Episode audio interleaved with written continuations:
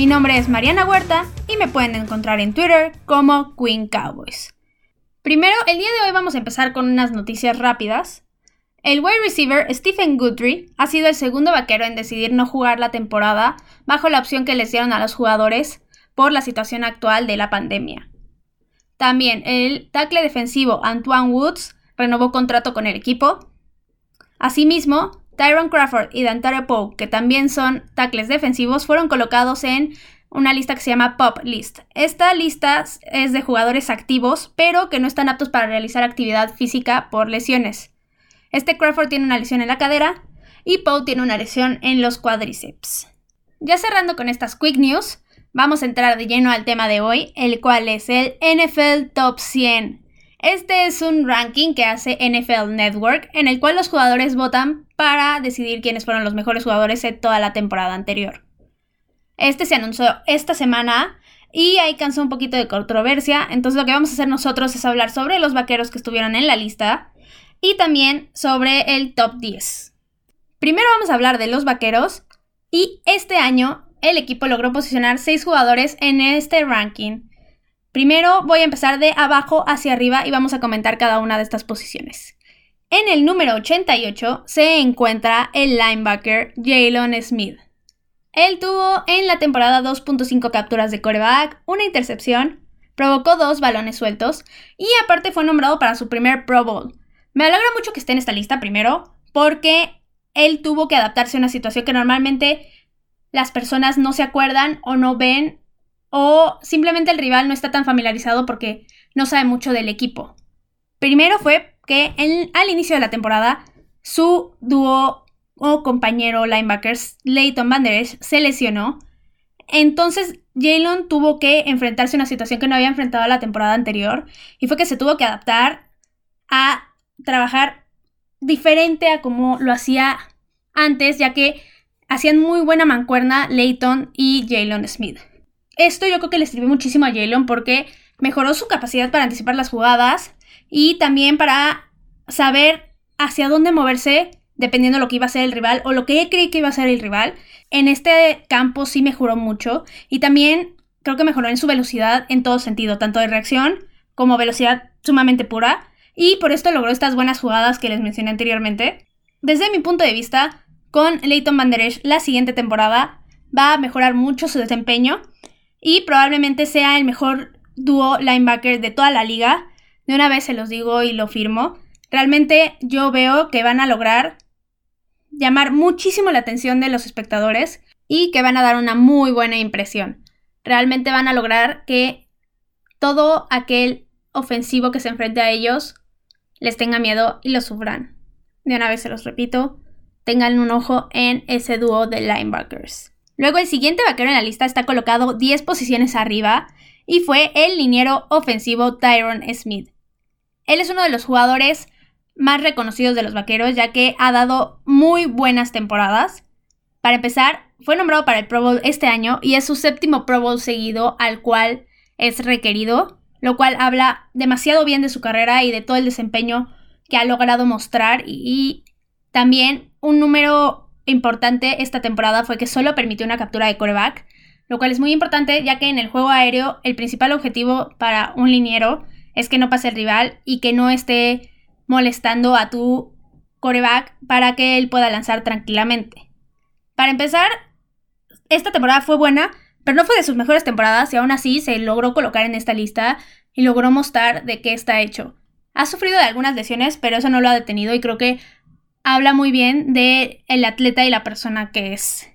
Luego, el siguiente en la lista, también liniero ofensivo, está en el número 55 y fue Zach Martin. Él fue nombrado al Pro Bowl y es su sexto año seguido que lo nombran. Y no solo eso, solo lleva seis temporadas en la NFL.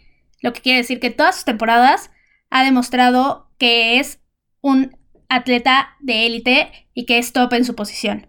Y también este año fue nombrado All Pro primer equipo, lo cual es un poco más importante que Pro Bowl, ya que Pro Bowl es una votación y All Pro es totalmente en base a análisis. Para empezar, otra vez yo creo que está muy bajo y Nuevamente, vuelvo a mencionarlo como lo mencioné anteriormente, las calificaciones del Madden. Yo ya había dicho que menosprecian mucho esta posición y es clarísimo, les voy a poner otro ejemplo, con el siguiente ofensivo liniero que se encuentra en la lista y el único, que es Quentin Nelson de Indianapolis, que está en el número 29. Ambos jugadores, tanto Zach Martin como Quentin Nelson, son mínimo top 25. Desde mi punto de vista, los menosprecian muchísimo y no les dan el reconocimiento que merecen. Yo creo que es porque los linieros ofensivos normalmente no anotan puntos. Es muy difícil que uno vea en la zona de anotación a un liniero. Pero lo que no se ponen a pensar es que gracias a los linieros, la mayor parte de las veces se encuentran en la zona de anotación y se encuentran en la zona roja y logran anotar los touchdowns. Al final de cuentas, sin un liniero ofensivo, estaría muy difícil que un equipo lograra tener una ofensiva estable y una ofensiva que normalmente anota puntos en cada serie que tiene. Y al final de cuentas, la línea ofensiva de los vaqueros funciona muy bien por parte de Zach Martin absolutamente. Es de los mejores jugadores que hay en la NFL sin duda alguna. Y ese número 55 no lo demuestra para nada. Entonces ahí sí yo creo que sí les falló cañón la objetividad a los jugadores que votaron para este rating o ranking, como quieran verlo. Luego, el siguiente vaquero se encuentra en la posición número 49 y es el wide receiver Amari Cooper. Él tuvo en la temporada casi 1200 yardas y 8 touchdowns, los cuales es el número más alto que ha tenido en toda su carrera. Y aparte tuvo 54 primeros y dieces, que creo que es más importante incluso que los touchdowns, porque al final de cuentas los primeros y dieces son los que te llevan a la zona de anotación o a la zona roja, digámoslo así. Y también él fue nombrado al Pro Bowl. Creo que está muy... Ahí sí con Amari sí estoy de acuerdo, porque sí tuvo juegos malos. O sea, hubo juegos que casi no tuvo recepciones. Y para esta temporada 2020 se espera lo que ha sido a Mary Cooper desde que llegó a los vaqueros. Un target seguro para Dak Prescott. Una persona a la cual le puedes confiar el balón y sabes que lo va a cachar y que va a hacer su máximo esfuerzo para llegar a la zona de anotación. Al final de cuentas es uno de los mejores wide receivers en correr rutas, se los afirmo. Yo he visto pocos que corran así y que se logren zafar del rival de esa manera. Aparte, tiene dos compañeros que le van a hacer la vida un poquito más fácil, ya que va a tener a Michael Gallup de un lado y al novato CeeDee Lamb del otro. Entonces espera que la ofensiva vaquera por parte del aire sea mucho más imponente y mucho más peligrosa para el rival. Luego, el siguiente jugador tan solo se colocó tres posiciones arriba de Cooper y fue en el número 46 el coreback Dak Prescott. Él en su temporada tuvo casi 5.000 yardas y 30 touchdowns, lo cual hizo que tuviera su mejor temporada en toda su carrera. Se coloca en esta posición muy probablemente solo porque tuvo 11 intercepciones. Es lo negativo que le podríamos ver a su temporada. Y con esta posición sí estoy bastante inconforme, al igual que con la de Zach Martin. Pero esta ocasión es porque hay jugadores arriba de la misma posición que Dak Prescott que no merecen estar ahí que son Tom Brady, que está en el 14, y Aaron Rodgers, que está en el 16, y no tuvieron la temporada que Dak Prescott tuvo. Ellos no estuvieron al nivel que normalmente demuestran en la NFL. Me parece que los ponen ahí por su carrera, lo cual es respetable, pero no me parece correcto, ya que este ranking está hecho por la temporada inmediata anterior y ellos no tuvieron una temporada para estar en esas dos posiciones. Tal vez sí para estar en el ranking, pero no tan arriba como los pusieron y se pierde completamente la objetividad de este ranking, ya que se supone debería de ser una herramienta que se utilice para darse una idea de cómo están entrando los jugadores a la temporada 2020. Y si se equivocan poniendo jugadores más arriba de otros que lo merecían más, las personas que no vieron la temporada se van a dar una idea errónea de lo que realmente pasó. Pero bueno, dejemos este tema y pasemos al último jugador que está en la lista, y él se colocó en el número 24 y es el corredor estrella Ezekiel Elliott. Él tuvo casi 1400 yardas y 12 touchdowns, aparte fue nombrado al Pro Bowl muy merecidamente. Y al igual que con los corebacks, tampoco estoy conforme con Ezekiel Elliott. Creo que un poco tal vez por igual Tom Brady, Aaron Rodgers, también un poco por Julio Jones, que creo que pasa lo mismo. Tuvo una buena temporada, pero no es lo mejor que ha hecho y está muy arriba. Pero al final de cuentas, tampoco es que esté inconforme por los running backs. Los running backs que están arriba de Elliot también tuvieron muy buenas temporadas, que son Dalvin Cook, Derrick Henry y Christian McCaffrey. Pero creo que también menosprecian un poquito a los running backs y le están dando un poco más de protagonismo a los corebacks, como es lógico. Pero también hay que acordarnos que muchas veces el juego aéreo funciona gracias a la carrera. Y deberían de darles un poquito más de reconocimiento. Pero bueno. Ya terminamos con los vaqueros. Y ahora les voy a hablar un poquito de los mejores jugadores en este ranking. Antes de entrar al top 10, no estoy de acuerdo con que Nick Bosa y TJ Watt estén en la posición en la que están. Nick Bosa está en el 17 él tuvo nueve capturas y una intercepción, pero no, la temporada que dio es, fue totalmente impresionante y merecía más reconocimiento. Y peor aún con TJ Watt, él está en el número 25 y tuvo casi 15 capturas, o sea, tuvo 14.5 capturas de coreback y dos intercepciones. Y también dio una temporada totalmente increíble y no le dan el reconocimiento que merecen y muchas veces porque no ven los juegos. Creo que es más fácil darse cuenta del desempeño que da un jugador cuando una persona ve los juegos. No necesariamente completos, pero si ves las jugadas y ves cómo funcionan en la cancha, te das cuenta de la clase de atletas de élite que son. Y yo les hubiera dado mucho más reconocimiento, ya que fue un año exquisito de parte de ambos y nos regalaron jugadas muy buenas, demasiado magníficas su temporada. Y ahora sí vamos a entrar al top 10. Todos los que están ahí tuvieron una muy buena temporada para empezar. Y empecemos con Derrick Henry, que está en el 10.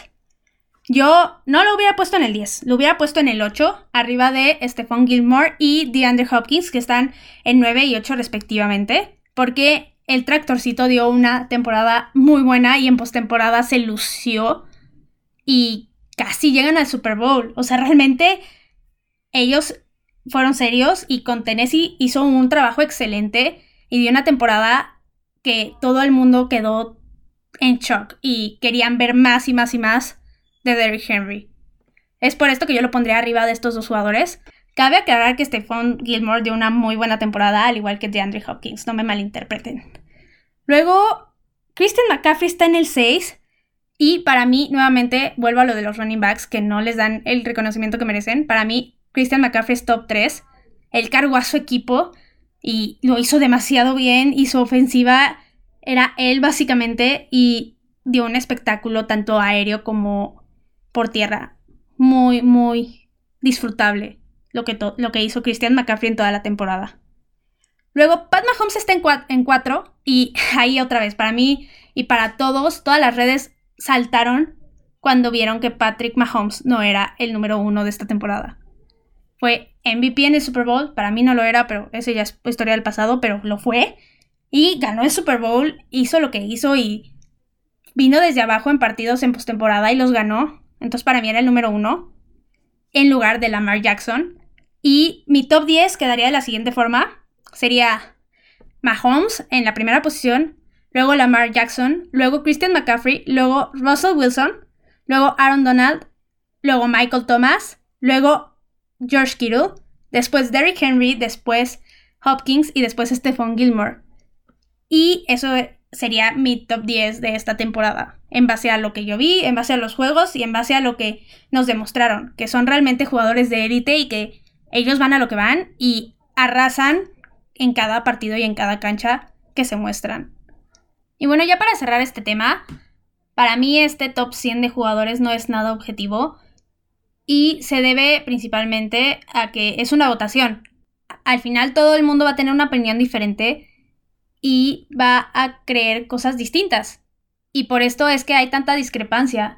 Todo el mundo va a tener un top 100 distinto y va a pensar que un jugador es mejor que otro cuando tal vez la persona que está al lado de ti piensa completamente diferente. Y por esto es tan interesante este tema. Pero para solucionar esta parte yo creo que deberían de hacerlo personas que realmente se sienten a ver los juegos y analicen cada uno de ellos y cada posición y a cada jugador y que acomoden a todos de forma que sea lógica y que abre realmente por lo que pasó en cada juego y en cada snap de la temporada anterior. Y nada más, por último, el único jugador vaquero que yo también hubiera puesto en este top 100 es a de Marcus Lawrence, creo que sí faltó, de una temporada buena, como siempre. Es un jugador élite y lo demuestra en cada oportunidad que tiene. No fue su mejor temporada, pero aún así demostró de qué está hecho y nos dio un espectáculo, que es lo que siempre ha hecho. Y bueno, vamos a pasar a la sección de Cowboys Legends del día de hoy. Y antes de decirles a quién se la voy a dedicar, les voy a dar una pequeña introducción. Y es que este offseason se unió al equipo el mexicano Isaac Alarcón, el cual es dinero ofensivo, exjugador del TEC de Monterrey. Y esta fue una gran noticia para toda la afición mexicana. Es un gran orgullo el que él vaya a jugar en la NFL y se va a tener que ganar su lugar, pero no dudo en que lo logre, ya que tiene el temple y tiene las ganas y tiene la actitud que se necesita para estar en la NFL. Ha dicho en múltiples entrevistas que él va a aprender lo más posible y que va a estar como una esponja, literalmente, absorbiendo cada cosa que le diga cada entrenador y va a luchar hasta el final, hasta lograr ser titular en esa línea ofensiva. Y es por esto que en esta ocasión voy a dedicar esta sección a los dos mexicanos que han pertenecido a los vaqueros en la historia. Porque el otro día estaba viendo una publicación que decía que nunca había habido un jugador mexicano en los vaqueros, cosa que es completamente falsa, porque han habido dos jugadores. Y vamos a empezar con el primero de ellos, el cual es Efren Herrera. Es pateador y jugó en los vaqueros de 1974 a 1977. En esta temporada justo, la de 1977, fue nombrado al Pro Bowl y a All Pro primer equipo. Él fue campeón del Super Bowl junto con los Vaqueros en el Super Bowl número 12, en el cual anotó dos goles de campo, uno de 35 yardas y otro de 43 yardas, aparte de tres puntos extra, lo cual ayudó a la victoria del equipo. Aparte tiene un récord de 116 goles de campo acertados contra 171 intentos, lo cual le da casi un porcentaje de 70%, lo cual habla de su consistencia y de que realmente era un jugador que muy probablemente iba a meter los goles de campo y que iba a asegurar puntos para el equipo. Ahora pasemos al siguiente, quien es Rafael Setien. Él también es pateador y llegó justo para sustituir a Efren Herrera en 1978 a los Vaqueros. Él estuvo de este año hasta 1986 en el equipo, pero antes estuvo con los Rams y después en 1989 se unió a los Broncos de Denver. Él en 1981 tuvo su mejor temporada y fue nombrado al Pro Bowl y también al All Pro. Tiene un récord de 180 goles de campo acertados contra 256 intentos, lo cual le da un porcentaje de efectividad de 70% más o menos. Y otra vez volvemos a lo mismo, consistencia totalmente y aseguraban casi siempre los puntos para el equipo. Ambos jugadores tuvieron el récord de mayor anotador, pateador en el equipo en ese momento, lo cual habla de su desempeño y de que realmente eran jugadores muy buenos en ese momento en la NFL. De Setien, él tuvo un escándalo, pero no lo voy a mencionar porque esta sección la dedico completamente a las cosas positivas y a lo bueno que dejaron los jugadores en el equipo. Y también voy a hacer una mención especial a Raúl Alegre, el cual fue, fue firmado por los Vaqueros en 1983, pero el mismo año lo transfirieron a los Colts. Y aún así lo voy a mencionar porque él jugó con los Gigantes, con los Houston Oilers y con los Jets. Y aparte ganó dos Super Bowls con los Gigantes, el 21 y el 25. Y al ser mexicanos deberíamos estar súper orgullosos de todas estas personas que fueron allá y lograron tener éxito. Y también ahorita Raúl Alegre es comentarista ahí en, en ESPN por si lo quieren ir a escuchar y a ver. Creo que hace muy bien su trabajo y habla mucho de su experiencia que tuvo en la cancha de juego. Y por último, ya nada más para cerrar, para mí es muy bueno que Isaac Alarcón llegue a un equipo como los Vaqueros que tiene tantos fans de habla hispana, ya que los vamos a recibir con las manos abiertas. Desde un principio se mostró mucho el apoyo hacia él y realmente se espera que tenga muchísimo éxito allá y que muestre su talento y que logre una posición en esa línea ofensiva que es de las mejores de toda la liga. Y si tiene esa buena actitud que nos ha demostrado a todos en las entrevistas y logra que los entrenadores lo vean y que digan, yo quiero a ese jugador en la cancha de juego porque nos va a dar resultados muy buenos, él va a tener muchísimo éxito y va a lograr todo lo que se propone y todos sus sueños. Entonces la mayor de la suerte a Isaac Alarcón y espero que tenga la mejor de las temporadas y que, esté muchísimo tiempo allá en la NFL. Y bueno, eso fue todo por hoy.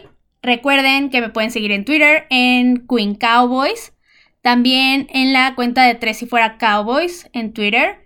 Cualquier duda que tengan, comentario, sugerencia, pregunta, ya saben que la pueden hacer tanto en Twitter como en la casilla de comentarios de su plataforma de preferencia. Cualquier opinión también de los temas de hoy, adelante, son bienvenidos. Y también si les están gustando los episodios, compártanlo con personas que crean que les van a gustar o que le van al equipo para que estén informados en todo momento y que vean una forma diferente el fútbol americano y que tengan a tres y fuera Cowboys como su fuente oficial. Y ya saben, estén al pendiente de mucho más contenido porque los Cowboys no terminan y nosotros tampoco. Tres y fuera Cowboys. Hola, soy Rudy Jacinto, creador de Tres y Fuera. Si te gustó el programa de hoy, suscríbete a este y otros podcasts de la familia Tres y Fuera. Tres y Fuera NFL, Tres y Fuera Fútbol, Tres y Fuera de tu equipo favorito y claro, el canal de Tres y Fuera YouTube con videos todos los días. Porque si tu equipo existe, Tres y Fuera lo cubre.